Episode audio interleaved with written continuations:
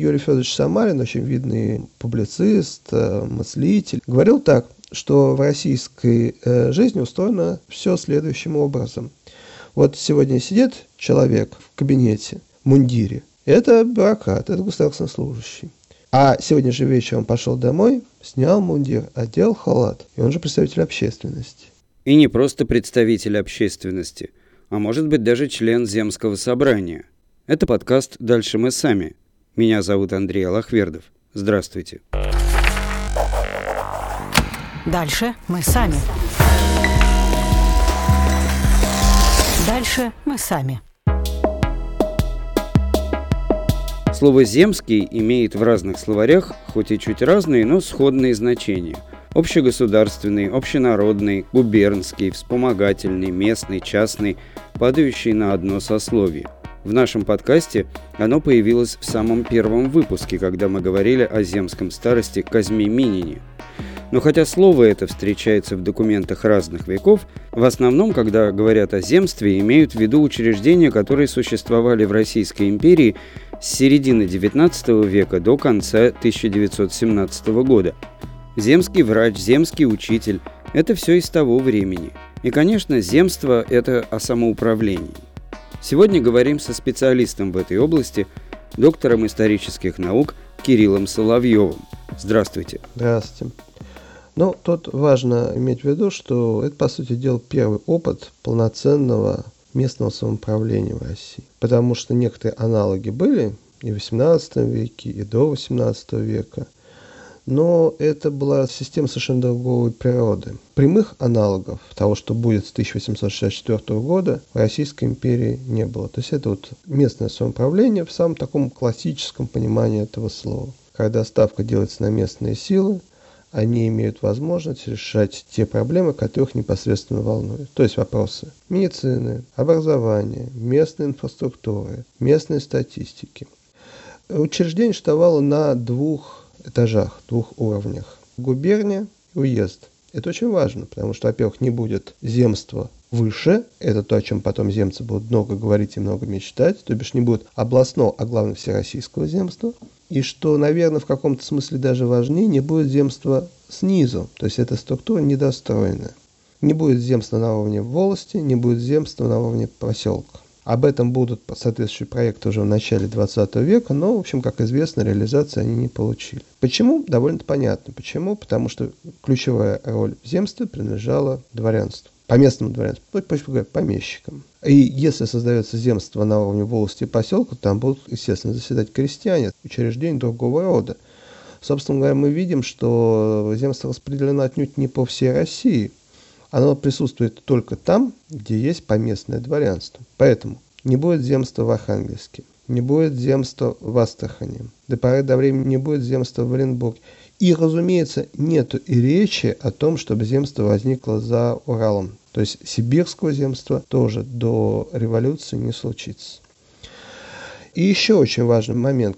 Земство не будет на окраинах, потому что правительство полагалось не просто на поместное дворянство, но на русское поместное дворянство. Потому что возникала вполне очевидная проблема, что если вы создаете земство на территории современной Белоруссии, большей частью современной Украины, то там тон будет задавать польское дворянство.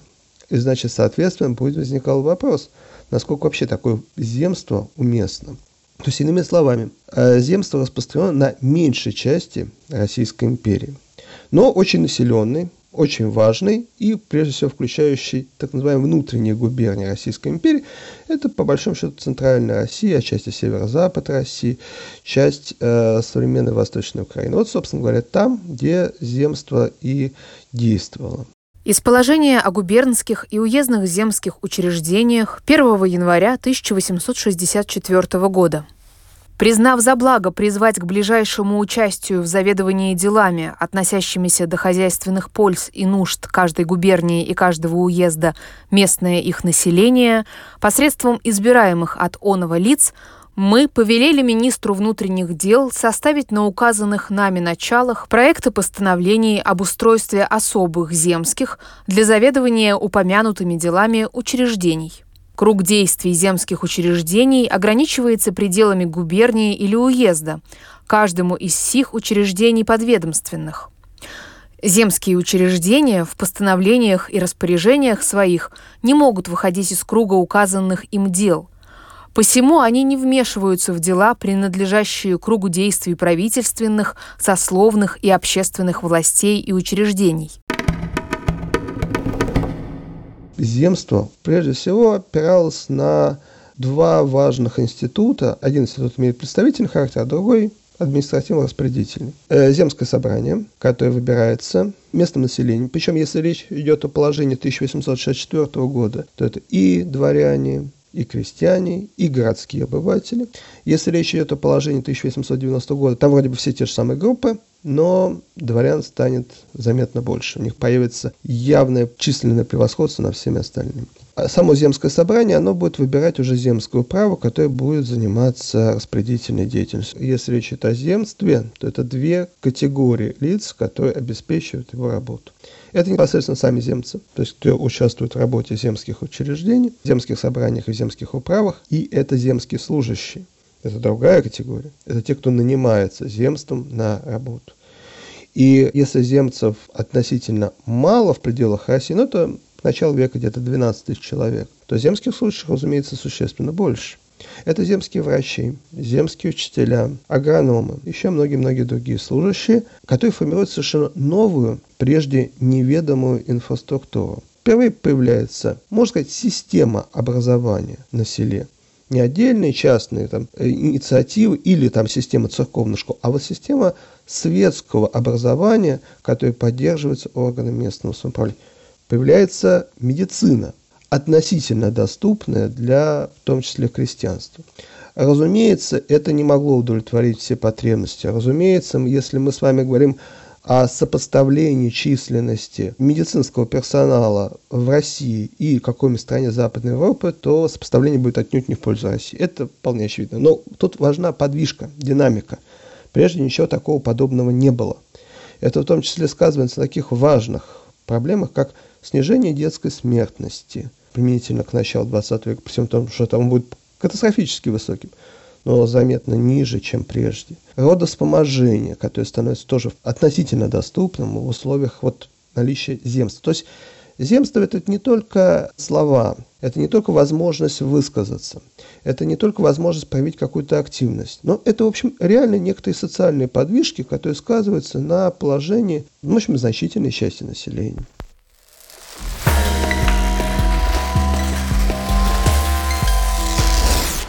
В истории земства есть два важных этапа, которые связаны с двумя законодательными актами, потому что земство создается в 1864 году в соответствии с одной логикой, а потом она преобразовывается в 1890 году в соответствии с совсем другой логикой.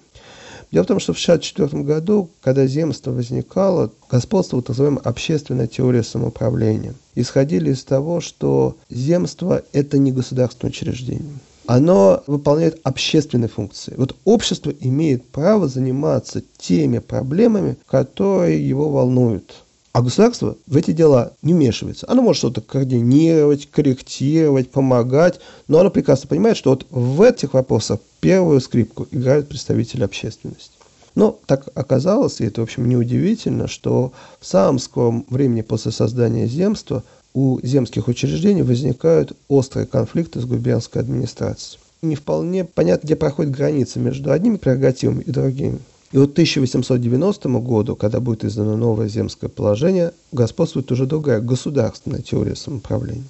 Помимо того, что увеличится количество представителей поместного дворянства, будут установлены и относительно жесткие формы контроля над земством. То есть у губернатора появились возможности там, утверждать и не утверждать руководство земства, утверждать и не утверждать земские решения. Исходя из того, что земство – это часть государственной системы. И они выполняют в определенном смысле государственные управленческие функции.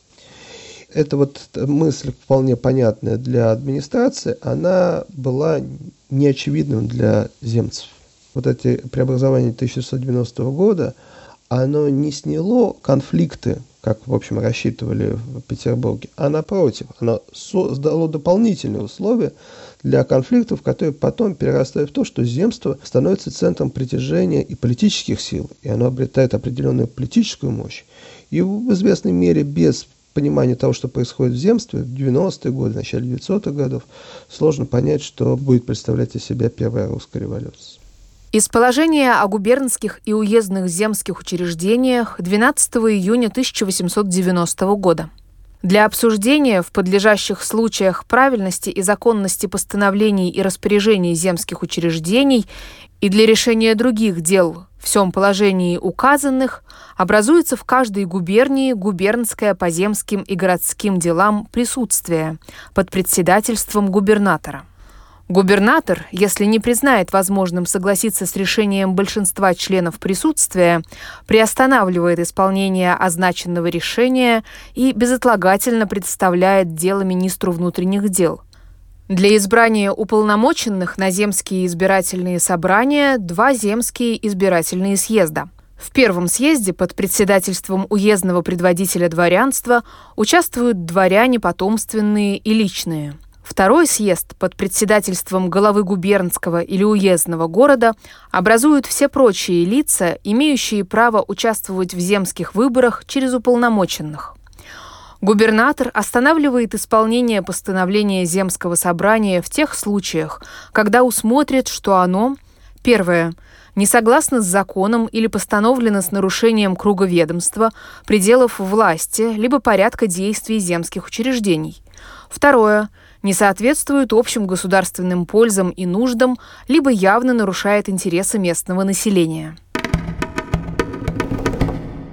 Между земством и бюрократией было много конфликтов, но и много мостиков, которых связывало. То есть вот проводить такую жесткую дихотомию, что вот есть одни, есть другие, или, как э, говорили тогда в XIX веке, есть мы, а есть они, это формула изначально Герцена, это не совсем точно, потому что очень многие чиновники на совершенно законных основаниях э, участвовали в земских собраниях и выполняли земские функции ровно так же, как их коллеги, которые никакими чиновниками не были. И это касалось не каких там представителей чиновничества низшего, среднего, высшего чиновника, министра эти баловались. В свое время Юрий Федорович Самарин, очень видный публицист, э, мыслитель и сам, кстати, имеющий опыт государственной службы, говорил так, что в российской э, жизни устроено все следующим образом.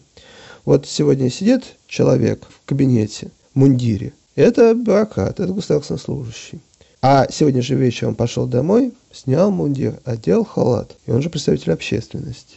Он будет читать те же самые журналы, газеты, что представитель общественности. Он будет рассуждать на те же самые темы. Более того, он будет позволять себе те же самые суждения, и зачастую эти суждения будут такого сугубо оппозиционного свойства. Его не будет ничего смущать. Он будет выполнять разные ролевые функции.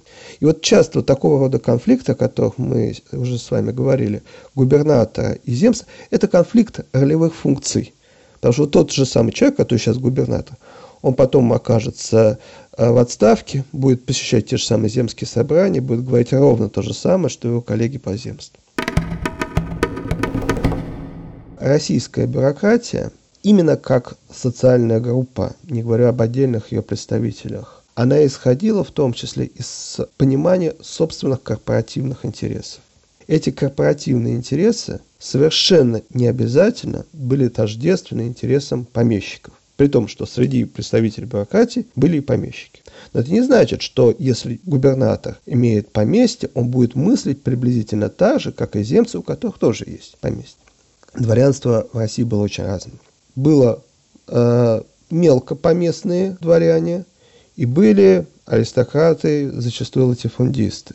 Вот мы берем с вами условного там героев э, Льва Николаевича Толстого, прожим «Войны и мир», салон Анна Павловна Шер. Это одно дворянство, которое говорит по-французски. Они вполне помещены в европейский интеллектуальный контекст. Они проживают в Петербурге и Москве. Но это меньшая часть российского дворянства. А большая часть российского дворянства – это герои не Толстого, а скорее Николая Васильевича Гоголя. Это условные коробочки. Вот эти коробочки. Она что ж дворянка? Но Там речи о французском языке нет. Там совсем другая система координат и ценностей. Минуту спустя вошла хозяйка, женщина пожилых лет, в каком-то спальном чепце, надетом наскоро, с фланелью на шее, одна из тех матушек, небольших помещиц, которые плачутся на неурожай, убытки и держат голову несколько набок, а между тем набирают понемногу деньжонок в пестредевые мешочки, размещенные по ящикам комодов. В один мешочек отбирают все целковики, в другой — полтиннички, в третий — четверточки, хотя с виду и кажется, будто бы в комоде ничего нет, кроме белья до ночных кофточек, до нитяных моточков, до распортого солопа, имеющего потом обратиться в платье, если старое как-нибудь прогорит во время печения праздничных лепешек со всякими пряженцами или поизотрется само собою. Но не сгорит платье и не изотрется само собою — Бережливо старушка, и солопу суждено пролежать долго в распоротом виде, а потом достаться по духовному завещанию племянницы внучатой сестры вместе со всяким другим хламом. Гоголь «Мертвые души». Естественно, они рассуждают по-разному. То есть при всем при том, что они представляют одно сословие, но между представителями сословия колоссальное различие. Те, кто ушел работать в земство, это очень специфические дворяне, очень активные представители дворянства. То есть абсолютное большинство дворян сидели по поместьям или, может быть, даже по каким-то губернским уездным городам и на какие земские собрания не ездили, не видя в этом никакой надобности. Принимают участие те, которые вот к этому делу не безразличны. Их очень мало. Среди них есть э, совершенно поразительные фигуры, которые сами по себе э, удивительны. Например, там, вот Дмитрий Иванович Шаховской – очень важная такая фигура для истории российского земства рубежа 19-20 века. Сын генерала, его э, сестра близка к самым высшим придворным сферам. Природный Рюрикович, князь Шаховской. Он имеет шанс делать профессорскую карьеру. Собственно, его учителя в университете его к этому подталкивают. Но он едет работать в Тверское земство, в Весегонский уезд. Он нанимается смотрителем училищ и просит себе жалование меньше, чем ему изначально предлагают. То есть ему предлагают жалование, просят его сократить. Он выполняет свою работу в любое время года, вне зависимости от природных условий, пешком, проходя весь уезд. Зачастую это ему стоит проблем со здоровьем. У него есть поместье в родной Ярославской губернии. Он их формально продает, а по сути дела дарит соседним крестьянам. Он оставляет себе только такой земельный участок, который позволяет ему баллотироваться на выборах в земстве. Совершенно такая особая логика поведения. Разумеется, не надо думать, что так себя вели все. Это исключение из правил, потому что если это не было бы исключением из правил, мы об этом не говорили.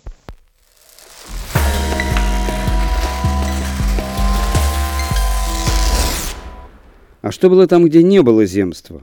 Создавались такого рода паллиативы, которые иногда в публицистике называли маргариновое земство. Формы общественного самоуправления, которые на земство, тем не менее, мало походили. Преимущественно речь шла о различных формах консолидации местного дворянства, если таковое было – и оно, соответственно, пыталось выполнять функции, близкие к тому, каким а, должны были располагать земские учреждения. Но было совершенно понятно, что э, это, в общем, лучше, чем ничего, но это явно не соответствовало тем возможностям, которые были у земств мы не должны с вами идеализировать, потому что у земства было много проблем, очевидных проблем. У земства тоже не хватало человеческих ресурсов, ровно как и у государственной службы. Часто сталкивалась земцы с ситуацией, что к ним шли далеко не всегда лучшие, потому что они не могли многое предложить. Когда студент заканчивал курс университета, если он заканчивал его успешно, то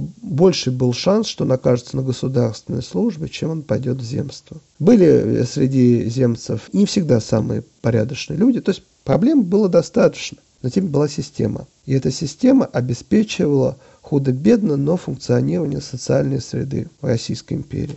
Совершенно не случайно, что к 1910 годам стал вопрос о создании земств там, где их не было прежде – вот в том числе на этом был нацелен вот Столыпинский курс.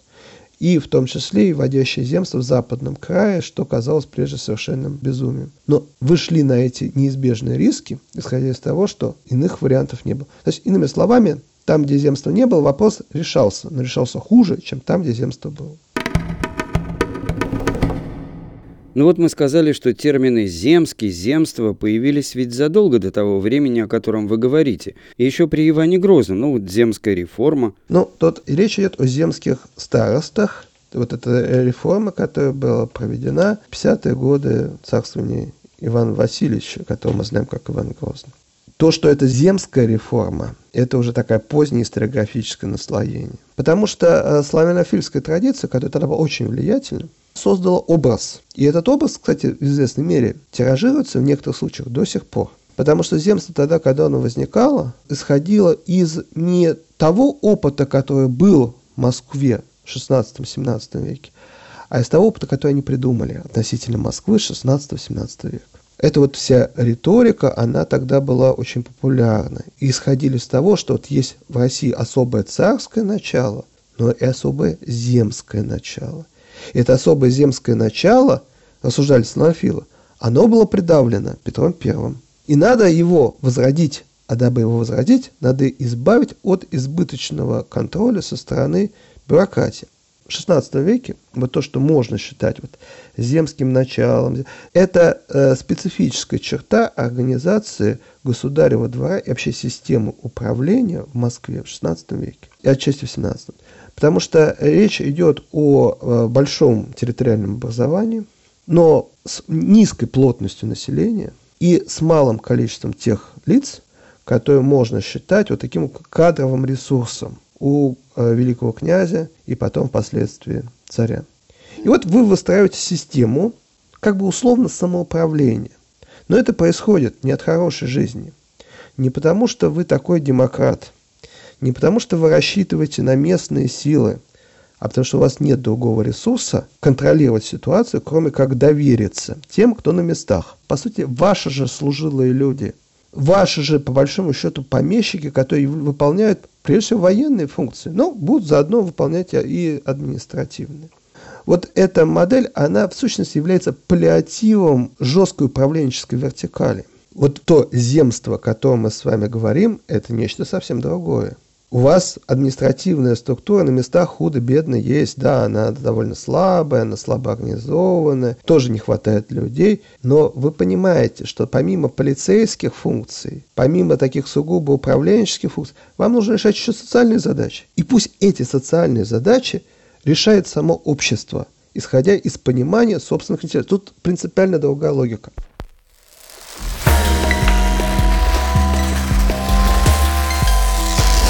Дальше мы сами. Мы по большей части знаем, и вы вот тоже упомянули образование, медицину, но этим же земство не ограничивалось. Например, как я понимаю, земство занималось статистикой, и это тоже было важной частью его деятельности. Важно это было потому, что э, в России очень плохо представляли себе, что такое Россия. То есть, в чем специфика быта большинства населения как устроена жизнь крестьянства, что такое русская община, сколько в России полезной земли, как ее можно использовать, как ее используют на практике, какая эффективность работы на земле и не только на земле. То есть, иными словами, Россия на протяжении XIX века была довольно плохо описана. Власть предпринимали усилия, прежде всего в Министерстве внутренних дел. Это очень видно по политике времен царства Николая I. То есть попытка создания хотя бы такого кадастра поземельного фонда. Немного в этом направлении удается. Потому что для этого нужно некоторое понимание того, как это делать и кто это будет делать. Этих специалистов надо подготовить. Это должна быть относительно массовая профессия.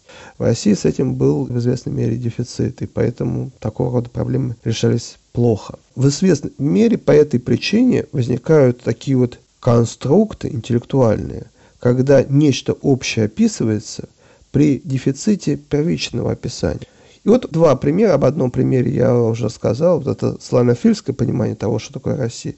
Оно же строится на том, что вы придумываете себе крестьянскую общину, придумываете крестьянский быт, который, собственно, к российской традиции имеет опосредованное отношение. Это взгляд справа. И взгляд слева очень тесно образом с ним связаны. Это народническая традиция который тоже исходит из того, что есть особый русский крестьянский быт, капитализм совершенно неприемлем для русской деревни и много чего другого в этой связи. Не так давно э, вышел ряд, э, на мой взгляд, замечательных работ Михаила Абрамовича Давыдова, который, по сути дела, говорит о том, что в России второй половине XIX века складывается своеобразный такой симбиоз народнических и славянофильских взглядов, который строится на понимании того, что вот капитализм в России невозможен, в России совершенно особый путь, крестьянство не обладает возможностью никакой самостоятельной деятельности, не то, что там политическое смешно об этом говорить, но и какой-то даже правовой самостоятельности оно не способно. И хозяйственной деятельности самостоятельно тоже не способно. Оно нуждается в опекуне. Наверное, со стороны государства, а может быть еще с чьей-то стороны. Подобные взгляды, они строились в огромной степени на том, что очень слабо представлялся эмпирический материал. Его было недостаточно, при всем при том, что многие пытались его собирать. У земства был для этого ресурс, который вот впервые появился, потому что каждое губернское и уездное земство обладали штатом людей, которые должны были, имели возможность собирать информацию. И они собирали ее. У нас в распоряжении огромный комплекс текстов из разных губерний, из разных уездов, на самом деле из всех губерний, где существовало земство, с материалами обследований. Но здесь надо иметь в виду два аспекта проблемы. Первое. Конечно, это поразительной важности источник, потому что есть источники Центрального статистического комитета, но это то, что делала сама власть Министерства внутренних дел. Но есть другой альтернативный источник, то, что делает земство, ну, по сути дела, общество, независимо от власти. И зачастую супротив того, что делает со стороны Министерства внутренних дел. У нас есть возможность сравнивать, сопоставлять. Из статистического описания Ржевского уезда Тверской губернии. Статистическое исследование Ржевского уезда было произведено согласно постановлению Губернского земского собрания, которым была выражена готовность оказать содействие Ржевскому земству, пожелавшему переоценить земли своего уезда. С этой целью еще осенью 1882 года статистическое отделение произвело предварительное местное исследование двух волостей Ржевского уезда. После этой пробной экскурсии отделение выработало план, программу и способ исследования – Изучение ценности и доходности земель Ржевского уезда решено было произвести путем исследований на месте, не ограничиваясь официальными сведениями и прибегая к последним лишь в тех случаях, когда они представляют несомненное ручательство достоверности. Описание всех прочих селений и хозяйств отделение поручило своим агентам, для чего предварительно им были показаны на месте приемы собирания сведений, и до тех пор, пока таковые ими не были вполне усвоены, они работали под личным наблюдением кого-либо из земских статистиков. Зачастую есть материалы первичные, которые позволяют посмотреть, как собирается эта статистика, из чего она состоит. Но тут очень важно не впадать в крайность, не собирать все, что можно найти в этих э, земских материалах, и не переписывать это в современных текстах, воспринимая это как нечто само собой разумеющееся, как истину в последней инстанции. Разные методики использовались при попытке анализа и характеристики, ну, прежде всего, русской деревни. И поэтому очень часто материалы разных губерний слабо сопоставимы друг с другом. Но это одна проблема, техническая. А есть идеологическая. Дело в том, что если земцы – это в большинстве случаев помещики, а иногда даже довольно богатые помещики, совершенно не обязательно связаны с их идеями и взглядами, но все-таки так или иначе это связано с их социальным опытом, то земские служащие – это люди по своему положению, по своему опыту и по своему материальному состоянию недалеко отстоят от крестьян. Они живут вместе с крестьянами. И уровень их доходов примерно такой же, как у крестьян. Может быть, чуть повыше, но не сильно. И, кстати, обращаю ваше внимание, у земского учителя доходы будут заметно ниже, чем, скажем, например, у профессионального рабочего. То есть это низовая часть российской интеллигенции. Это не российская интеллигенция, но это не цензовая часть российской интеллигенции. Потому что среди российской интеллигенции есть адвокаты, журналисты, пишущие в известных хороших больших изданиях, врачи с большой практикой, профессор. а есть вот земские учителя и врачи. Совершенно не случайно, что именно из этой среды будет прежде всего и складываться неонароднические политические организации. А проще говоря, прежде всего партия социалистов-революционеров.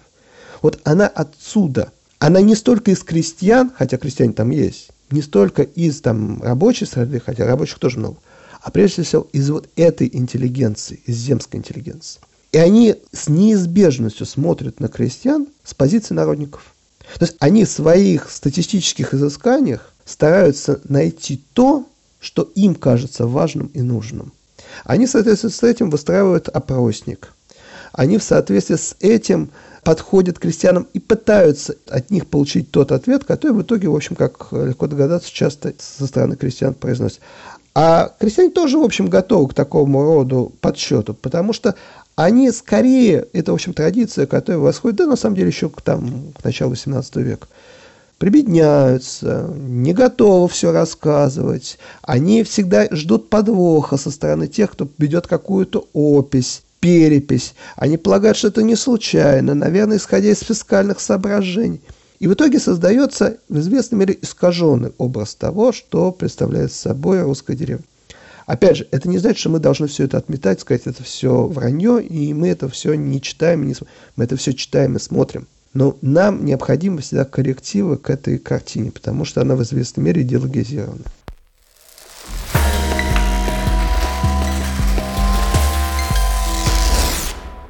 Вы сказали о двух этажах работы земства, что его не было на общегосударственном и самом низовом уровне. И, как я понимаю, горизонтальных связей между земскими учреждениями тоже не было. Это просто недоработка или намеренно так было сделано? Это дело совершенно, конечно, намеренно и не случайно. Земцы пытались все организоваться. Они проводили периодически земские съезды. Но в большинстве случаев, тогда, когда они проводились, власть на это смотрела в лучшем случае искоса, а иногда прямо прибегал к репрессивной политике. И уже когда будет министром внутренних дел Плеве Вячеслав Константинович, то участникам Земского съезда ждет неласковый прием в Петербурге и отповедь со стороны Министерства внутренних дел за участие в такого рода собраниях. А земцы ищут какие-то способы, как бы им объединиться, как бы им согласовывать свои какие-то решения, как бы им вместе лоббировать свои интересы. Потому что тут дело же не только в политике. А дело в том, что возможно защищать интересы земства по отношению к правительственным решениям, которые зачастую идут вопреки тому, что им хотелось бы. Они придумывают поводы, как бы им собраться. Иногда это речь идет просто о нелегальных формах объединения. Например, вот есть такой замечательный кружок беседа, которым я специально занимался. Это объединение земских лидеров, которые собираются в Москве, и они специально называют себя беседой, потому что они знают, что их переписка перлюстрируется, то есть читается. И если они расскажут друг другу, пришлют письмо, приезжайте на беседу, то есть шанс, что Министерство внутренних дел не поймут, о чем идет речь. А на самом деле речь шла о постоянно функционирующем нелегальном объединении земцев, которые хотели согласовывать свои позиции, а потом из этого вытекают уже и политические объединения, потому что совершенно очевидно, вслед за скромными требованиями появляются понимание наличия общности политических задач, которые стоят перед земскими собраниями в том числе. Из монографии «Кружок. Беседа. В поисках новой политической реальности. 1899-1905». В начале января 1895 года произошло событие, серьезно повлиявшее на настроение в земской среде. 17 января 1895 молодой государь Николай II на приеме в Зимнем дворце депутации дворянства, земств и городов произнес известные слова о бессмысленных мечтаниях деятелей местного самоуправления, возжелавших участвовать в процессе принятия государственных решений. Выступление царя стало ответом на земские адреса девяти губерний, где земцы осмелились просить государя ограничить власть бюрократии и убрать существующие средостения между троном и народом, дабы голос общества доходил до престола. Так что связанные с началом нового царствования ожидания принципиального поворота правительственного курса с этого момента потеряли всякое основание для правительства было ясно, что общероссийское земское собрание – это парламент. А парламент – это значит надо делиться своими полномочиями. Это значит, на самом деле, переход к совершенно другой системе управления, которая по разным соображениям, из идеологических или сугубо прагматических представлений э, некоторых властных кругов казалась совершенно неприемлемой для Российской империи. То есть в собрании земцев власть видела политическую угрозу. И я думаю, что, в общем, в известной мере не напрасно.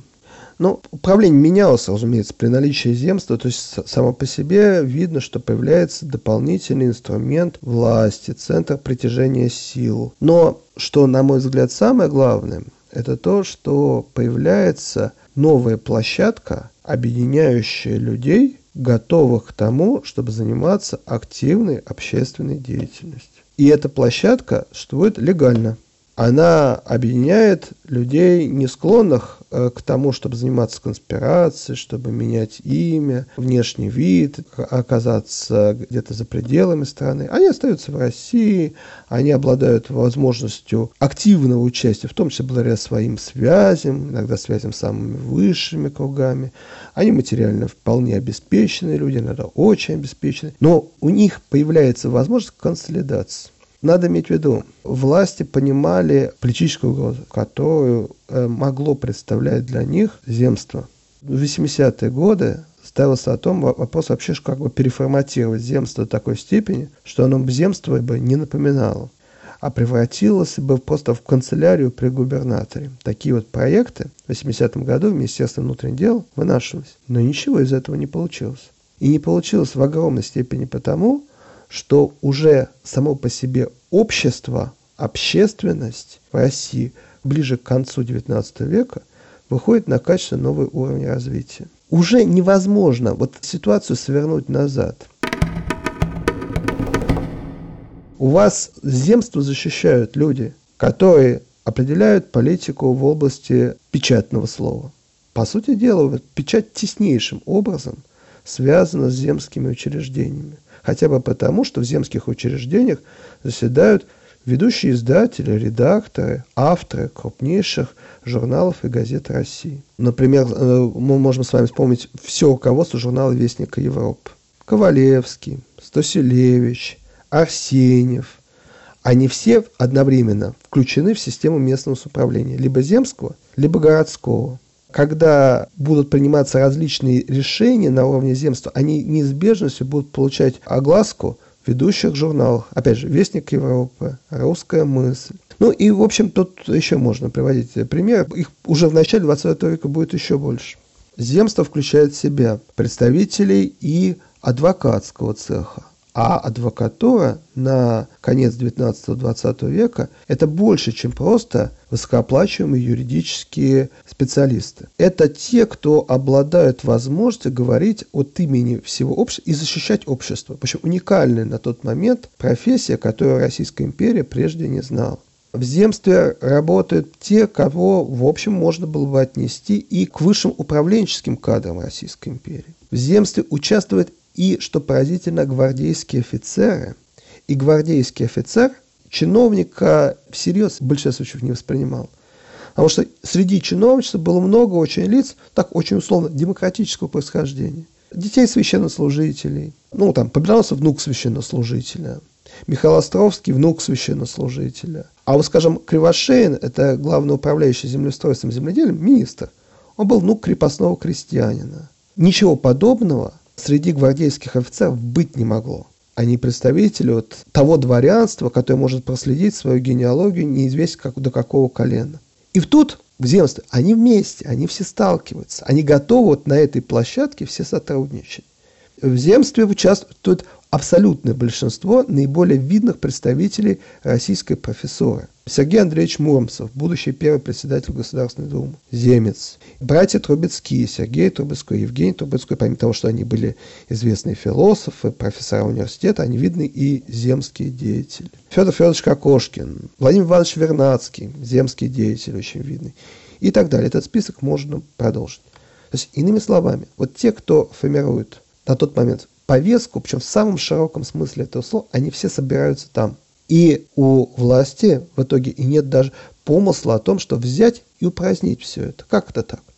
Это будет не принято никакими кругами, ни консервативными, ни либеральными, ни социалистическими, при всей очень большой условности вот такого идеологического деления в отношении общественного движения того времени. Поэтому самое большое, что делает земство, оно формирует совершенно новую социальную среду, которая в итоге оказывается вполне конкурентоспособным в отношении государственной власти. То есть государственная власть чувствует, что вот с этим фактором земства необходимо считаться, потому что это не просто учреждение, это на самом деле, по большому счету, инфраструктура инфраструктура, которая не умещается просто в набор некоторого числа фамилий, которые можно взять и изъять из общества. Не получится. Вы изымете их из общества, у вас появится еще много других. Потому что э, социальная среда сильно усложнилась. Вот это в огромной степени результат великих реформ того, что будет сделано в 60-70-е годы 19 века. Дальше мы сами. Дальше мы сами. Я благодарю за интересный рассказ Кирилла Соловьева, доктора исторических наук, специалиста по политической истории России конца XIX – начала XX века. Это был последний выпуск нашей серии подкастов «Дальше мы сами» проекта «Говорит не Москва». Здесь мы рассматривали некоторые, действительно лишь некоторые исторические примеры самоуправления в России. Пытались понять их настоящий смысл – что было реальным самоуправлением, а что только представлялось им, какие попытки проявления самостоятельной инициативы были в истории страны и что из этого выходило. Спасибо нашим экспертам за их рассказ и анализ, а вам за интерес к нашему подкасту. Впереди, мы надеемся, будут новые. До встречи. Говорит не Москва. Слушайте внимательно.